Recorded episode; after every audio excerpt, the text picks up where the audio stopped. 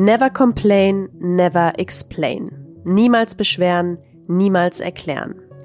Ein altes Familiencredo der Windsors, das Prinz Harry wohl so nicht mehr hinnehmen will. Ja, nicht erst seit gestern, das wissen wir, aber nach der Doku-Serie bei Netflix wurde vor ein paar Tagen jetzt auch noch Harrys Autobiografie Spare veröffentlicht. Und über die wird gerade ziemlich viel diskutiert. Warum macht Harry das alles? Will er wirklich einfach nur seine eigene Geschichte erzählen, sein eigenes Narrativ verbreiten oder ist es eher Publicity? Darauf wollen wir heute mal einen Blick werfen. Mit Gina Thomas, unserer Feuilleton-Korrespondentin in London, spreche ich darüber, wie Harrys Memoiren im Königreich ankommen. Und können sich die Inhalte jetzt negativ auf das Ansehen der königlichen Familie auswirken? Darüber spreche ich mit dem Adelsexperten Thomas Kielinger. Ja, und zum Schluss werfe ich mit dem Psychologen Sebastian Bartuschek noch einen Blick darauf, welche Rollen der Tod seiner Mutter und die Rivalität zu seinem Bruder für Harrys Handeln spielen. Heute ist Freitag, der 20. Januar. Mitgearbeitet haben Katrin Jakob und Yannick Grün und ich bin Kati Schneider. Schön, dass Sie dabei sind.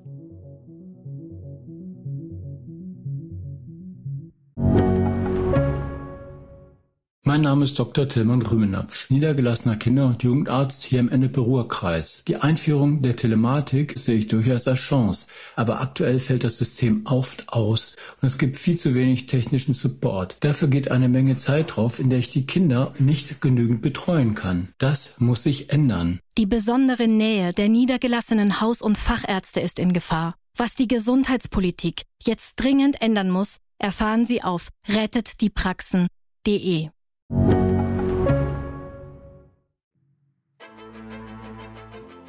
Nochmal ganz kurz auf Anfang. Wie ist es überhaupt zu dem Zerwürfnis von Prinz Harry und seiner Frau Meghan mit der königlichen Familie gekommen?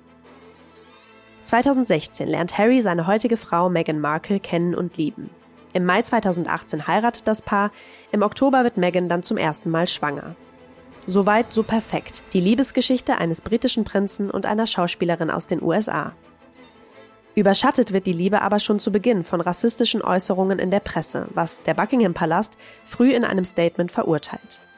Im Laufe des Jahres 2019 reicht Prinz Harry eine Klage gegen zwei britische Zeitungsverlage ein. Der Vorwurf, sie hätten Mailbox-Nachrichten abgehört. Kurz vorher hatte er sich in einem emotionalen Schreiben an die Öffentlichkeit gewandt, in dem er sich über eine skrupellose Kampagne gegen seine Frau beschwert. Anfang Januar 2020 kommt es dann zu einem einschneidenden Schritt. Harry und Meghan geben bekannt, als hochrangige Mitglieder der Königsfamilie zurücktreten zu wollen. Kurze Zeit später teilen die Queen und der Buckingham Palast mit, Harry und Meghan werden von März an auf die Nutzung des Titels Königliche Hoheit verzichten. Freiwillig. Meghan und Harry ziehen mit ihrem Sohn Archie nach Kanada. Kurz darauf der Umzug nach Kalifornien. Im März 2021 beginnt die große Medien- und Öffentlichkeitsschau. Harry und Meghan geben Talkmasterin Oprah Winfrey ein Interview, in dem vor allem Rassismusvorwürfe gegen Mitglieder des Königshauses laut werden. Meghan spricht unter anderem von Suizidgedanken. Im Dezember letztes Jahr das nächste große Ding. Der Streamingdienst Netflix veröffentlicht eine sechsteilige Doku-Serie, in der Harry und Meghan vor allem mit der Presse, aber auch mit der Institution des britischen Königshauses abrechnen. Bestehend aus Interviews, selbst aufgezeichneten Homevideos und Selfies. Like I tried so hard. And that's the piece that's so triggering because you go, and it still wasn't good enough. I feel really let down because he knows what pain feels like. My father and my brother, they are trapped. Ja, das mal eine kurze Zusammenfassung. Ich bin jetzt verbunden mit unserer Feuilleton-Korrespondentin in London, Gina Thomas. Hallo, Frau Thomas. Hallo. Sie haben ja Harrys Autobiografie auch schon gelesen. Wenn Sie sie in einem Wort zusammenfassen müssten, welches wäre das? Beleidigt, weil es ist der klassische Fall eines zweiten Kindes, das sich immer zurück, zurückgesetzt fühlt und einen Groll gegen die Eltern oder beziehungsweise den Vater hat und vor allem gegen den älteren Bruder. Im Prinzip erzählt Harry ja in seinen Memoiren nochmal das Gleiche wie in den Interviews in der Doku, oder? Also ich glaube, das Buch ist zum einen etwas besser geschrieben, als er jetzt vielleicht das in den Interviews äußert. Das verdankt sich dem Ghostwriter, würde ich sagen. Das Buch ist auch brisanter in vielerlei Hinsicht als die Serie bei Netflix. Die begleitenden Interviews sind auch etwas brisanter gewesen als diese Serie. Hm, was war denn da das Brisante? Na, dass die Vorwürfe sehr verschärft wurden gegen den Bruder und den Vater, insbesondere den Bruder. Da ging es um eine Prügelei, wo der als sehr jähzornig dargestellte äh, Prinz William Harry angegriffen hat und verschiedene, auch absolute Petitessen, wie dass der jüngere Bruder ein schlechteres Schlafzimmer hatte und im Kensington Palast eine weniger große Wohnung. Solche kleinen Vorwürfe kamen da ständig vor. Hm. Würden Sie sagen, das Buch ist jetzt so eine Art ja komplett komplette Abrechnung mit der Familie und geht einfach weiter den Vorwürfen nach des Rassismus und ähm, dass man da mit der britischen Presse zusammenarbeitet? Also eine komplette Abrechnung nicht, denn er hat einen Buchvertrag über vier Bücher und er hat bereits gesagt, dass er sich sehr viel aufgehoben habe, mhm. dass er noch, noch einiges zu sagen hat. Also komplett ist es auf keinen Fall. Aber der Rassismusvorwurf wird nicht so stark erhoben in dem Buch. Aber natürlich all die anderen Dinge, vor allem sein Hass auf die Presse, die man ja auch gewiss, bis zu einem gewissen Grad verstehen kann. Und das ständige Argument, wie Sie sagen, dass die Familie mit der Presse unter einer Decke stecke und sich selber durch Indiskretionen über ihn und schütze und, und, und sich in ein besseres Licht stellen möchte. Wie wird das Ganze denn jetzt eigentlich in Großbritannien aufgenommen?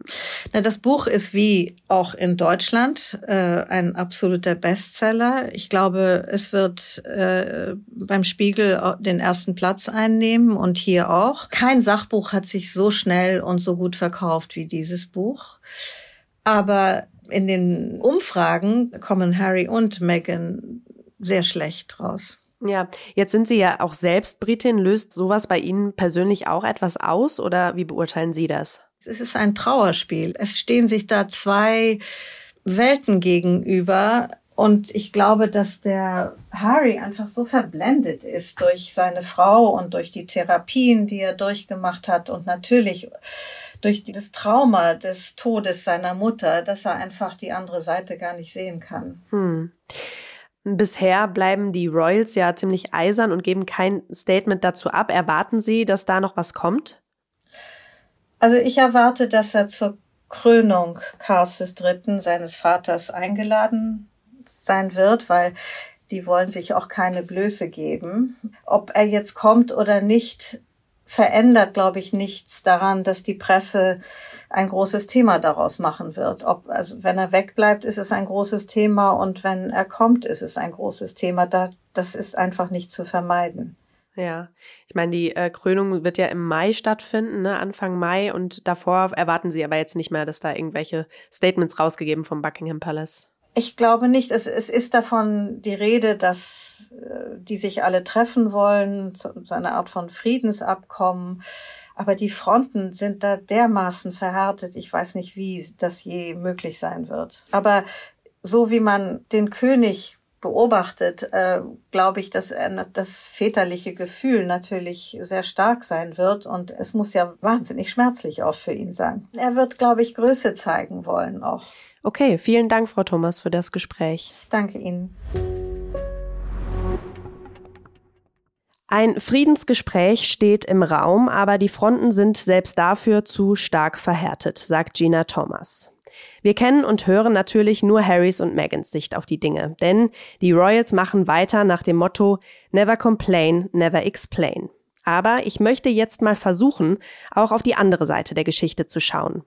Dafür bin ich jetzt mit dem Adelsexperten Thomas Kielinger verbunden. Hallo nach London, Herr Kielinger. Hallo nach Frankfurt, liebe Frau Schneider. Herr Kielinger, das letzte Mal waren Sie ja hier im Podcast für Deutschland zu Gast, kurz nachdem Queen Elizabeth gestorben war.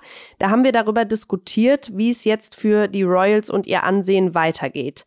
Diese Schlammschlacht in der Öffentlichkeit von Harry und Meghan ist dafür ja alles andere als zuträglich, oder? Ja, bestimmt. Nur darf man nicht vergessen, dass der Harry sich möglicherweise übernimmt in seinem Versuch, gehört zu werden. Denn er hat eine tausend Jahre alte Institution vor sich. Ich nenne sie mich das Königtum.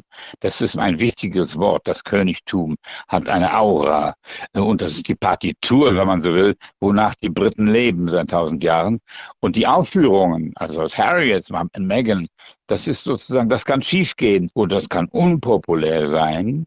Trotzdem werfen die Menschen nicht die Partitur, das Königtum weg. Also, weil plötzlich Krisen und Skandale auftreten, ist das Königtum noch lange nicht gefährdet. Das sind ganz andere Kategorien, sodass man äh, nicht folgen darf. Harry und Megans Aufführungen sind ein Schaden für das Königshaus. Das kann man nicht belegen. Okay, also Harry gibt ja schon auch einen sehr tiefen Einblick hinter die Kulissen. Er lässt ziemlich, äh, ja, schmutzige Details, wenn man so will, auch durchsickern. Also mhm. Also Sie sagen, das entzaubert das britische Königshaus jetzt nicht so ein bisschen. Es ist natürlich peinlich für das Königshaus, was da alles äh, sozusagen durch die Wäschetrommel geht. Und darum wird man auch kaum öffentliche äh, Versöhnungsgästen erwarten dürfen. Das können nur private Gespräche sein. Es ist zu viel äh, vernichtet worden im Zutrauensmilieu hm. zwischen dem König, der Königsfamilie und diesen beiden in Kalifornien agierenden. Hm, also das ist auf dem Markt aber die Menschen fangen an, überdrüssig zu werden. Die neuesten Umfragen aus Amerika, ganz frisch heute auf dem Tisch, besagen, dass auch die amerikanische Öffentlichkeit allmählich genug hat von dieser immer wiederholten Auflage von Harris Beschwerden. Ja, es ist sicher schwer zu sagen, aber was meinen Sie denn, wie wird das Ganze gerade hinter den Türen des Buckingham-Palastes diskutiert? Also es wird ganz ernst genommen, da bin ich ganz sicher. Und äh, die Hände werden ringen, wie man diesen Ball, der da den, den Berg herunterrollt, wie man den zum Stoppen bringen kann, damit endlich diese Dinge aufhören. Nur der königlichen Familie sind die Hände gebunden. Die Initiative liegt weiterhin bei Harry. Denn es ist Harry, der in den letzten Monaten dominierte mit seinen Anklagen und Harry muss sozusagen das Thema wechseln allmählich. Er muss auf eine positive Note umschalten, damit nicht dieser Eindruck entsteht, dass er nur sozusagen populär und eine Stimme hat, indem er auf das Königshaus, ja man kann brutal sagen, einschlägt. Also da musste der Vater warten, aber er könnte ihm mitteilen, dass er ihn versteht und dass er hofft, dass der Harry eine positive Wendung einschlägt. Sie sagen, ähm, die, ihm sind die Hände gebunden, das heißt, das Königshaus kann nichts tun. Ja, das ist absolut. Also das Königshaus kann explanieren, also ent, ent, ent, entschlüsseln und, und verständlich machen und erklären auf privatem Wege. Es kann nicht in die öffentliche Schlacht eintreten. Aber es gibt hunderte von Möglichkeiten von privaten Kontakten. Meine Güte, das Königshaus hat viele Teilnehmer und alle haben unterschiedliche äh, Beziehungen zu Harry. An wen denken Sie da zum Beispiel? Ja, ich denke auch an, an Anne, äh, die Schwester von äh, Charles, die ein hohes Ansehen genießt in England, weil sie so in dem Hintergrund äh, höchst effizient arbeitet. Ähm, dann könnte man an, die, an den Edward, den jüngeren Bruder von Charles denken und seine Familie, seine Ehefrau Sophie, eine bürgerliche. Also es gibt manche aus diesen Kreisen, die sozusagen in die Ouvertüre eintreten könnten. Aber man weiß nicht, wie Harry darauf reagiert. Wenn er beharrt auf seine Forderung, dass das Königshaus erstmal eine Entschuldigung anbringen muss, dann kann er lange warten. Wirklich, dann kann er sehr lange warten. Ja, nach all den Vorwürfen jetzt, die Harry und Meghan dem Königshaus machen, also Rassismus, sie der Presse bewusst zum Fraß vorgeworfen zu haben. Was lässt sich denn aber, ich meine, wir hören jetzt nichts von den Royals, das haben Sie gerade gesagt, es wird auch nicht passieren, aber was lässt sich denn zur anderen Seite der Geschichte sagen? Ja, also die andere Seite der Geschichte hat natürlich manche Un Unrichtigkeiten auf den Tisch gebracht. Zum Beispiel ist es völlig falsch von Harry, dass er ständig die Kritik der Medien und anderer an Meghan hervorbringt. Meghan, ich bin dabei gewesen vor vier, fünf Jahren bei der Hochzeit in Windsor 2018, ist mit offenen Armen aufgenommen worden. Die Medien waren geradezu überwältigend enthusiastisch über die Ver Ver Verbesserung sozusagen des königlichen Blutes durch eine ähm, äh, neue bürgerliche Frau, noch aus Amerika, äh, aus der zweiten Kultur, die in England so hohen äh, Ansehen genießt. Dann aber ist ja was passiert. Und zwar hat Meghan nicht ganz, äh, wurde nicht ganz fertig mit der königlichen Etikette, die am Hof herrscht. Ja. Äh, dass man immer knickst, dass man andere vorlässt, die königliche Stellungen haben, dass sie also nicht mehr die Stimme ist, die sie mal in Amerika war. Und da hat Meghan begonnen zu fürchten, um sozusagen um das Profil ihrer eigenen Persönlichkeit. Und von da an begann sie sozusagen ihrer Umgebung zu misstrauen. Wenn das einmal da ist, wenn, wenn die Fremdheit einzieht, dann wird, dann wird das Vertrauen beschädigt und, äh, und dann geht es bergab. Herr Killinger, viele wettern ja gegen Harrys Frau Meghan und meinen, sie sei jetzt der Auslöser des ganzen Schlamassels gewesen und sie hätte ihn überhaupt erst zu diesen Schritten bewegt. Aber er war ja eigentlich auch schon vorher so ein bisschen das schwarze Schaf der Familie, der ewige Spare, Alkohol- und Drogenexzesse in der Vergangenheit. Irgendwie hat er sich in diesem Leben ja auch vorher nie so richtig wohlgefühlt, oder? Ja, natürlich, der Zweite fühlt sich nicht wohl, weil der Zweite eine ungeheure Aufgabe vor sich hat, aus seinem Leben etwas zu machen, was der Erste nicht braucht. Für den Ersten ist das, Leben, das Leben vorbestimmt. Der wird Thronfolger. Der muss sich gar keinen Gedanken machen um Beruf und solche Fragen. Der Zweite hat ein riesiges Problem. Der muss sein Leben, seinem Leben einen Sinn geben, eine Gestaltung und eine Form und ein Format, das aus eigenen Kräften sozusagen äh, gebaut wurde. Und da hatte äh, Harry natürlich im Voraus ein Problem. Insofern, als er als 13-Jähriger äh, seine Mutter verlor und dadurch einen wesentlichen Halt mit dem Despair das Zweitgeborene sozusagen im Leben eine Rolle spielen kann. Mm, und äh, Megan hat insofern ihn, ihn, wie soll ich sagen, äh, bestätigt in seiner mentalen Problematik. Und plötzlich ist in Harry die ganze unerfüllte Vergangenheit groß geworden. Diese Tragödie, die wir sehen im Ablauf dieser Äußerungen zwischen den beiden Lagern, ist nichts weiter als das Wiedereintreten einer ungeheuren Verletzung in Harrys Leben, nämlich der Verlust seiner Mutter und, und, und die beschädigte Vergangenheit. Es kulminiert alles in seinem 37. Lebensjahr und ist durch Megan natürlich indirekt bestätigt worden. Er hätte natürlich eine aufbauende Person gebraucht an seiner Seite, die vielen dazu beiträgt, dass er als Zweitgeborener sozusagen Stabilität im Leben gewinnt. Stattdessen hat sie die latente Instabilität in seinem Leben noch bestätigt sodass dadurch leider, leider Gottes diese Krise nicht aufzuhalten ja. war. Ist sowas Vergleichbares denn in der Vergangenheit schon einmal passiert? Ich meine, Rivalität ist ja gang und gäbe im, in königlichen Familien oder es gibt es auch in normalen Familien, aber ich denke jetzt gerade an Diana, die ja auch eine Biografie geschrieben hat. Also ist sowas Vergleichbares in der Vergangenheit schon einmal gewesen? Man kann vergleichbar die Vergangenheit daran holen, indem man zeigt, dass es Kriege in der Familie gab. Es gab den Krieg zwischen Diana und ihrem Ehemann Charles, aber die hatten noch nicht die technischen Möglichkeiten, die heute bestehen. Über wie viele Kanäle ja. kann, kann Harry sich bedienen? Damals gab es das Fernsehen und beide, Diana und Charles, hatten getrennt füreinander Fernsehinterviews gegeben, in dem auch über ihre Ehe gesprochen wurde, sehr öffentlich. Charles hat zum ersten Mal in einem Fernsehinterview zugegeben, dass er die Ehe gebrochen hatte, nachdem, wie er behauptete, die Beziehung mit äh, Diana äh, zu Ende waren. Und Diana hat eben auch zugegeben im Fernsehen, dieses berühmte Gespräch 1995, dass da drei in ihrer Familie waren, dass der Charles eben eine Geliebte hatte, Camilla, äh, und das deshalb sehr schwer war. Da gab es hin und her äh, Vorwürfe und auch zwei Lager, denn die Medien oder die Öffentlichkeit äh, schloss sich einmal dem Diana-Lager an, dann dem Charles-Lager und man nannte es das Krieg, den Krieg der Waleses. Das hatten wir schon, aber noch nicht mit dieser aufgipfelnden Vielfalt der Multimedienwege, die der Harry heute begehen kann. Die, die, die Wirkung ist heute tausendmal stärker und dadurch irgendwie auch schädlicher natürlich. Hm.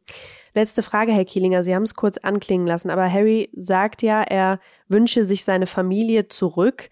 Wie blicken Sie denn nach jetzt dieser Veröffentlichung auch seines Buchs auf eine Versöhnung mit den Windsors? Also das Buch ist, wenn man so will, der gedruckte Höhepunkt dieser ganzen letzten zwei Jahre. Ähm, ist doch einer der Gründe, warum plötzlich äh, festzustellen ist, dass die Wirkung des Buches äh, nicht dem entspricht, was man gesagt hatte. Man hat gemeint, jetzt käme noch mal eine neue Welle. Nein, im Gegenteil. Das ist der Gipfel der alten Welle und die Menschen fangen an, überdrüssig zu werden. Wir haben alles gehört, was Harry uns hören lassen wollte. Das ist nun ihm gelungen. Ich muss ihm gratulieren, dass er den Mut gefunden hat, dieses auf den Tisch zu legen. Aber nun ist es auch an den Punkt gekommen, wo wir alle verstehen, wie er gelitten hat. Und wir müssen nun sehen, wie es weitergeht, ob er eine positive Richtung findet, in die er sich jetzt bewegen kann. Das britische Königtum, ich sage nochmal, ist die markanteste DNA der Insel. Dagegen ist kein, äh, kein Harry kann dagegen angehen, wie viel auch immer der Kummer des Zweiten sein mag.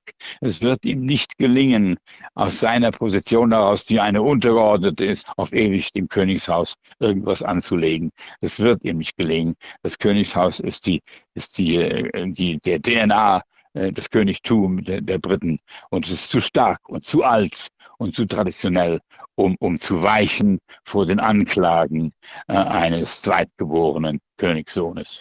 Okay, vielen lieben Dank, Herr Kielinger, für das interessante Gespräch. Dankeschön. Danke. Alles Gute nach Frankfurt, Frau Schneider. Prinz Harry hat also, wie es aussieht, den Tod seiner Mutter nie so wirklich überwunden. In seinem Buch schreibt er im ersten Teil sehr eindrücklich, dass er sich damals eingeredet habe, sie sei nicht tot, sondern würde sich nur vor der Presse verstecken. Bei mir zu Gast ist jetzt Sebastian Bartoschek. Er ist Familienpsychologe und mit ihm möchte ich jetzt einmal versuchen, Harrys Beweggründe ein bisschen besser zu verstehen. Hallo, Herr Bartoschek. Guten Tag. Wir haben es eben kurz gehört. Harry hat sich damals, als seine Mutter Diana gestorben ist, eingeredet, das sei alles nur eine Lüge und sie verstecke sich irgendwo. Was passiert in so einem Moment mit einem zwölfjährigen Jungen? Naja, man muss das ganz klar als äh, Traumatisierung ansehen. Das heißt, die Fähigkeiten, die ich habe, sind äh, geringer als das, was ich an Übel, an Katastrophe erfahre. Und ich muss dann schauen, wie kompensiere ich das? Also wie gehe ich damit um? Und ja, da kann natürlich eine Strategie die Verleugnung dessen sein, was passiert ist. Und so wie Sie das sagen, klingt es ja stark danach. Mhm. Wie hätte denn der Vater damit umgehen müssen? Im Buch wird der als sehr gefühlskalt beschrieben, beziehungsweise er umarmte die Kinder ja auch nicht und er ließ Harry dann nach der Verkündung der Nachricht einfach im Zimmer zurück. Was sagen Sie zu dem Umgang damit? Also Prince Charles, jetzt König Charles, ist ja jemand, ähm, der generell nach außen hin sehr kalt äh, wirkt, dem das ja auch immer wieder zugeschrieben wird. Wenn das so stimmt, wie es da beschrieben ist, dann halte ich das für keinen guten elterlichen Umgang mit dem Thema. Man muss da immer Gesprächsangebote machen. Natürlich wird Charles selbst auch vom Tod seiner damals Ex-Frau getroffen gewesen sein, aber das ist sicherlich kein Umgang, den man sich als Kind dann wünscht. Ja, also Harry wurde ja geboren als der Spare, die Reserve, so heißt ja auch sein Buch. Er schreibt zum Beispiel auch davon, dass diese Kürzel auch gerne von seiner Familie verwendet wurden. Mein Kollege Felix Hoffmann hat die entsprechende Passage einmal eingesprochen. Wir hören mal rein. Nicht nur die Presse bezeichnete uns so, auch Pa, Mami und Grandpa verwendeten diese Kürzel und sogar Granny. Der Herr und der Spare es lag keine Wertung darin, aber auch nichts Missverständliches. Ich war der Schattenmann, die Stütze, der Plan B. Ich wurde geboren für den Fall, dass Willy etwas zustieß. Ich war 20, als man mir zum ersten Mal die Geschichte darüber erzählte, was Pa am Tag meiner Geburt zu Mami gesagt haben soll. Wunderbar. Jetzt hast du mir ein Herr und ein Spare geschenkt. Meine Arbeit ist getan. Ein Witz, vermutlich. Nun, manch wahres Wort wird oft im Scherz gesprochen. Ich nahm es ihnen nicht übel. Es berührte mich nicht, nichts davon. Glauben Sie ihm das, dass ihm das nichts ausgemacht hat? Das ist eine schwierige Frage, ob es ihm nichts ausgemacht hat oder nichts ausmacht. Ich meine, wenn man da so reingewachsen ist, dann kann es natürlich schon sein, dass man diese Rolle ein Stück weit äh, akzeptiert. Aber ich glaube trotzdem, dass mit Blick darauf, wie diese Institution und auch diese Familie ähm, funktioniert, es sicherlich schon eine klare Hierarchie war. Und wer ist denn gerne der Zweite in einer Hierarchie? Ja ich meine, eine Rivalität unter Geschwistern ist ja auch ein Stück weit normal. Das kommt in den besten Familien vor. Aber hier ist das ja schon etwas anderes, oder? Ja, also Geschwisterrivalität in der Tat. Das kennen wir aus den meisten Familien und das ist auch erst einmal nichts äh, Krankhaftes oder besonders Problematisches. Es erscheint aber schon so, dass äh, hier zwischen William und Harry dieser Konflikt tiefer geht und äh, so wir das von außen beobachten können, in den letzten Jahren, spätestens seit den beiden Hochzeiten, sich noch einmal deutlich vertieft hat. Also es ist ja quasi unabdingbar, ne? Also es ist fest verankert in diesem System. Also könnte man ja auch sagen, Harry hat nie so richtig seinen Platz gefunden. Also er hängt in der Luft. Was fängt er mit seinem Leben an? Ähm, der Erstgeborene weiß ja, was mit, mit ihm passiert quasi. Denken Sie, da schwingt auch immer so eine Eifersucht mit? Vielleicht nicht unbedingt eine Eifersucht, aber so ein, so ein gewisser Neid darum, nicht die Anerkennung zu bekommen, die der ältere Bruder hat. Ne? Harry wurde ja lange Zeit auch so ein bisschen ähm, gebrandet als, äh, sag ich jetzt mal, der Bad Boy, derjenige, der nur über die äh, Stränge schlägt, der sich nicht äh, royal verhält. Und ähm, ich glaube schon, dass das auch ein Stück weit Absetzungsprozess von William, von, von dieser äh, deutlich positiv erscheinenden äh, Gestalt gewesen ist. Was denken Sie, versucht er denn jetzt mit dieser Medien- und Öffentlichkeitsschau? Also ich glaube, Harry hat im Moment mehrere Antriebe. Der erste Antrieb ist, glaube ich, die klare Emanzipation vom Königshaus, von seiner Familie, auch wenn er immer wieder betont, es ginge nicht um die Familie, sondern die Institution. Die Sprache der äh, Doku ist da ja eine ganz andere. Dann versucht er ein möglichst positives Bild äh, von sich zu etablieren. Und ich glaube, aus seiner Sicht mhm. geht es äh, viel darum, und das betont er ja auch immer wieder, jetzt Gerechtigkeit äh, zu erfahren, Dinge ähm, ins richtige Licht äh, rücken zu können. Ne? Und, das darf man vielleicht auch nicht vergessen, in den USA einen Neustart zu machen mit einer ganz äh, anderen dargestellten Persönlichkeit als das, was wir in Europa bisher an Bild von Harry hatten. Glauben Sie denn, dass auch, ähm, dass er auch nachträglich das rächen oder vielleicht aufarbeiten möchte, was seiner Mutter angetan wurde? Also es geht ja immer um den stetigen Kampf mit den Medien und auch mit der Institution. Ja, so aus meiner Sicht hat Harry sich fast schon ein Stück weit in Verschwörungsdenken reingesteigert, was so diesen Zusammenhang von äh, Medien und Königshaus angeht. Er will da auf jeden Fall abrechnen. Er hat sicherlich auch keine gute, keine einfache Zeit äh, gehabt mit Blick auf das, was die Medien seiner äh, Mutter natürlich, aber auch ihm angetan haben, auch ihm in seiner Partner äh, Suche. Nur aus meiner Sicht ähm, schießt er da mit seiner pauschalen Kritik ähm, übers Ziel deutlich hinaus. In der Doku ist es ja zumindest so, dass da mehrfach betont wird, äh, es gebe da eine Verknüpfung zwischen dem Königshaus und den Medien und man müsste diese beiden äh, Institutionen gewissermaßen äh, gemeinsam als schuldig für das ansehen. Da kommt auch so ein Bild durch, als würden Medien fast schon ähm, ja. im, im Gleichschritt miteinander äh, Dinge tun. So ist es ja nicht. Also Medien konkurrieren ja miteinander. Das ist ja das äh, Wesen einer freien Presse und die haben die natürlich im Vereinigten Königreich auch. Aber äh, Harry differenziert da nicht mehr. Mhm. Kann man denn zusammenfassend sagen, dass das jetzt so eine Art Therapie für ihn ist? Also der Begriff der Therapie wird mir jetzt zu weit gehen. Ich glaube, das ist ein, sagen wir so, ein Stück in der Persönlichkeitsentwicklung eines äh, Neuanfangs, eines Neuanfangs gerade auch mit ähm, seiner Ehefrau.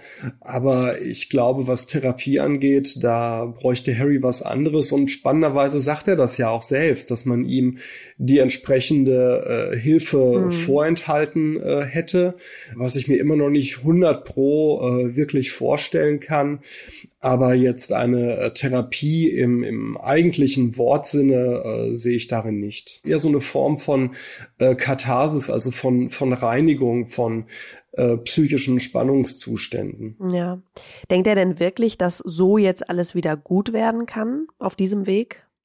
Ich glaube nicht, dass es Harry darum geht, dass Dinge gut werden. Also das Verhältnis zu seiner Familie ist hinüber und dieses Verhältnis wird noch weiter äh, hinüber sein durch all die Schritte, die er jetzt äh, unternimmt. Ich glaube, es geht für ihn darum, jetzt ein anderes Bild von sich zu etablieren. Ich glaube, er hat mit großen Teilen seiner äh, Familie abgeschlossen oder braucht das als äh, endgültigen Schritt, um mit der Familie äh, abzuschließen. Und wenn man das so möchte, in dem Sinne, ja, kann es gut werden. Aber wenn es darum geht, eine, eine Aussöhnung, einen persönlichen Abschluss zu finden, dann ist das natürlich völlig kontraproduktiv, was ja. er da tut. Wobei er ja sagt, dass er seine Familie gerne zurück hätte, vor allem seinen Bruder und seinen Vater, ne? Ich glaube ihm auch, dass er seine Familie gerne zurück hätte, aber ich glaube, er kann im Moment nicht sehen, dass das sicherlich so nicht passieren wird. Also ähm, gerade sein Vater als König ähm, kann mit Blick auf das, was da jetzt äh, behauptet, angegeben oder offengelegt wird, keinen Schritt auf Harry zugehen. Wie soll das gehen? Ja, genau, das hatte ich auch eben schon mit meinem vorigen Gesprächspartner besprochen. Letzte Frage, Herr Bartoschek, was würden Sie denn jetzt Harry mit auf den Weg geben? Also wenn ich Harry im ganz direkten persönlichen Gespräch hätte, würde ich sagen, atme erstmal durch. Komm jetzt erstmal zur Ruhe. Du hast da jetzt äh, Dinge rausgehauen. Lass das jetzt erstmal sacken. Leb für ein paar Jahre erstmal dein Leben und steiger dich nicht immer weiter in dieses Ding rein, weil äh, das gibt keine Zufriedenheit. Es ist so, psychologisch eine ganz spannende Beobachtung ist die, wenn ich Rache üben will, dann fühlt sich das alles so lange gut an, wie ich das fantasiere. Aber die Rache als solche ist dann immer eigentlich schlechter als das, was wir uns erwartet haben. Und dieser Moment ist dann vorbei. Hm. Und ich muss damit weiterleben. Und deswegen würde ich sagen, atme mal durch, komm zur Ruhe, geh in den Sportverein, mach schöne Dinge und dann guck da einfach in ein, zwei Jahren nochmal drauf. Vielen Dank, Herr Bartoschek, für das Gespräch. Sehr gerne.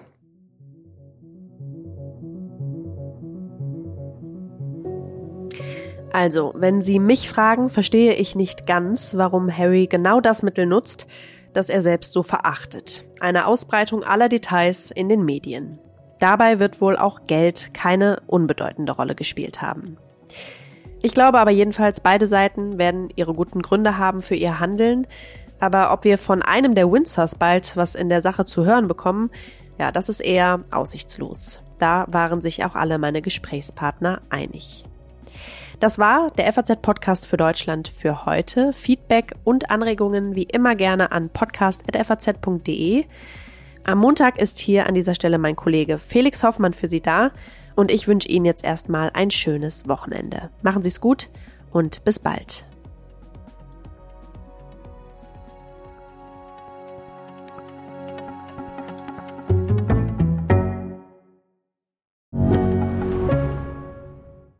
Ich bin Dr. Falk Stierkart und leite ein medizinisches Versorgungszentrum in Erlangen. Der Job als niedergelassener Arzt ist nicht unattraktiv, aber er scheitert oft schon an der Wurzel. Wenn unser Studiensystem nicht darauf ausgelegt ist, genug Ärzte in guter Qualität auszubilden, wie soll die medizinische Versorgung in Mittelfranken dann gedeckt sein? Die besondere Nähe der niedergelassenen Haus- und Fachärzte ist in Gefahr. Was die Gesundheitspolitik jetzt dringend ändern muss, erfahren Sie auf rettetdiepraxen.de. you